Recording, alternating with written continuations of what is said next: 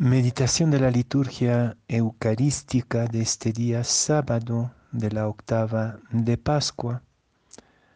La primera lectura es de los Hechos de los Apóstoles, capítulo 4, versículos 13 a 21.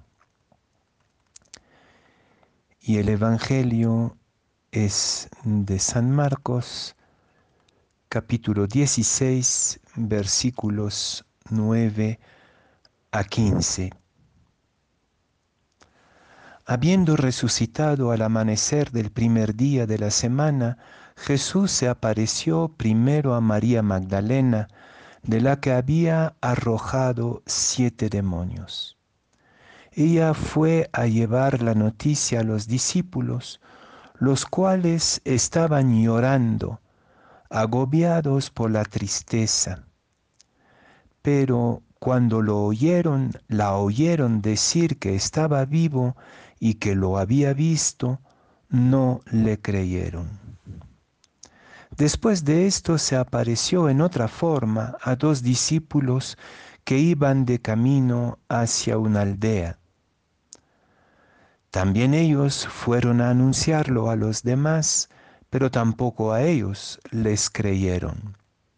Por último, se apareció Jesús a los once cuando estaban a la mesa y les echó en cara su incredulidad, dureza de corazón, porque no les habían creído a los que lo habían visto resucitado.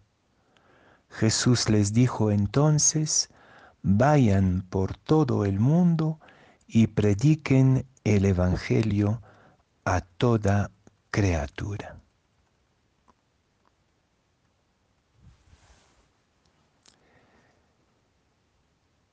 El desafío que nos lanza el Evangelio al terminar la octava de Pascua es la confianza.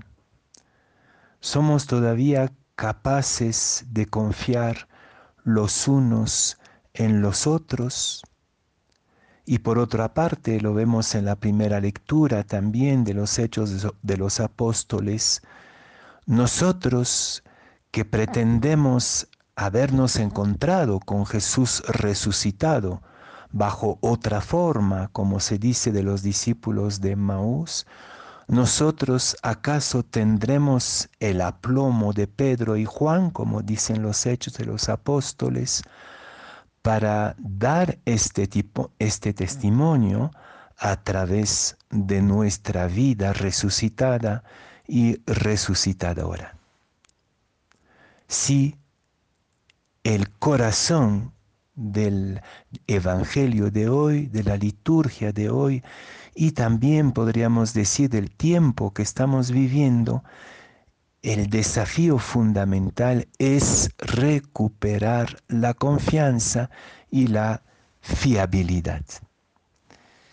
Antes de seguir con el comentario, creo que es importante señalar que este final del Evangelio de Marcos, en los versículos 9 a 15 del capítulo 16, eh, son un añadido, no es del propio evangelista, porque si se acuerdan bien, el Evangelio de Marcos se termina de manera muy abrupta. Las mujeres han visto a los ángeles, tienen miedo, están asustadas y no dicen nada a nadie.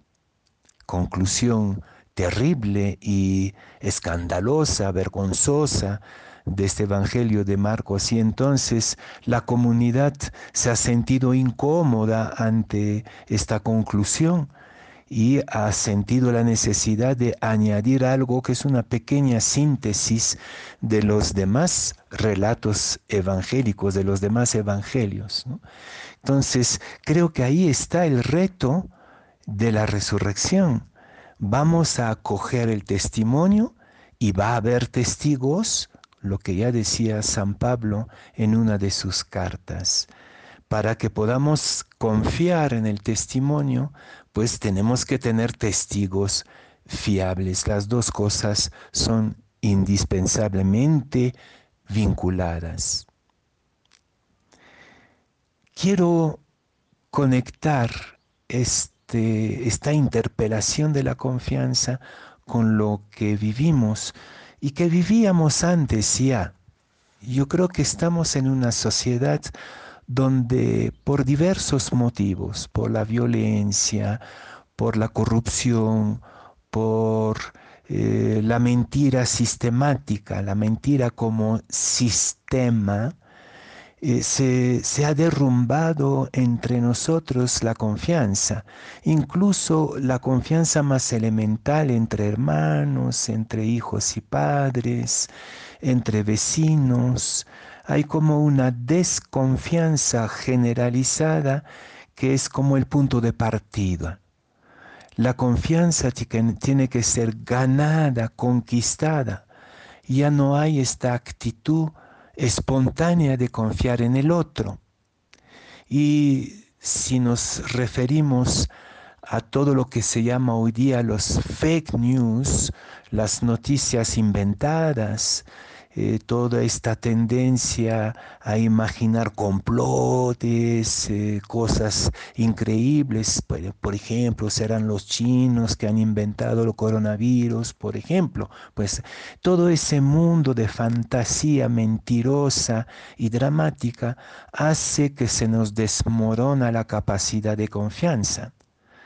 Creo que cada uno de nosotros podríamos preguntarnos así desde dentro, con mucha sinceridad, en quién confías absolutamente, en la palabra de quiénes, de cuál de tus amigos, de tus familiares, si este, cree, confías sin ninguna duda.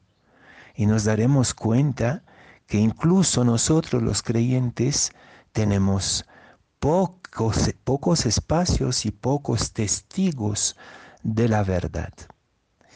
Entonces creo que la llamada de hoy y la llamada de la Pascua es reconstruir la capacidad de confiar en el otro, de confiar en la palabra del otro, lo que era antes en la cultura andina el fundamento del respeto, ¿no?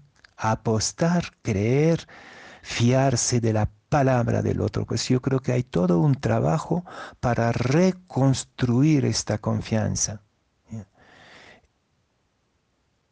Hay especialmente algunos sectores de la población en quienes no tenemos confianza. Por ejemplo, creo que los jóvenes, la gente ya tiene poca confianza en la iglesia. Tenía antes y ya no la tiene mucho por todo lo que está pasando. Entonces, ¿cómo ir reconstruyendo entre nosotros la confianza? Quizás es una linda tarea en este tiempo de confinamiento, reconstruir la confianza entre los que estamos en el mismo espacio de confinamiento. Pero también para que esta confianza pueda consolidarse de nuevo, que podamos de nuevo fiarnos, apostar por la palabra del otro, tenemos que tener testigos fiables. Y también podemos decir que en nuestra sociedad hay pocos testigos fiables. Los podemos contar con los dedos de la mano. Entonces, ¿cómo nosotros volvernos como Pedro, que era ignorante, que no había estudiado, dice el texto de la primera lectura, y que sin embargo con aplomo es capaz de decir a sus adversarios, Vean ustedes si hay que obedecer a Dios o si hay que obedecer a ustedes, porque también los adversarios de Pedro querían acallarlo. La, la noticia de la sanación de este tullido era una evidencia, una verdad, y, querían tapar esta verdad, hacer de ella una fake news. Y sin embargo, Pedro fue y Juan fueron testigos valientes con aplomo, y esto los llevó a la, a la muerte. Entonces creo que la reconstrucción de la confianza entre nosotros depende de la fiabilidad de nosotros y del coraje, de la valentía de nuestro testimonio.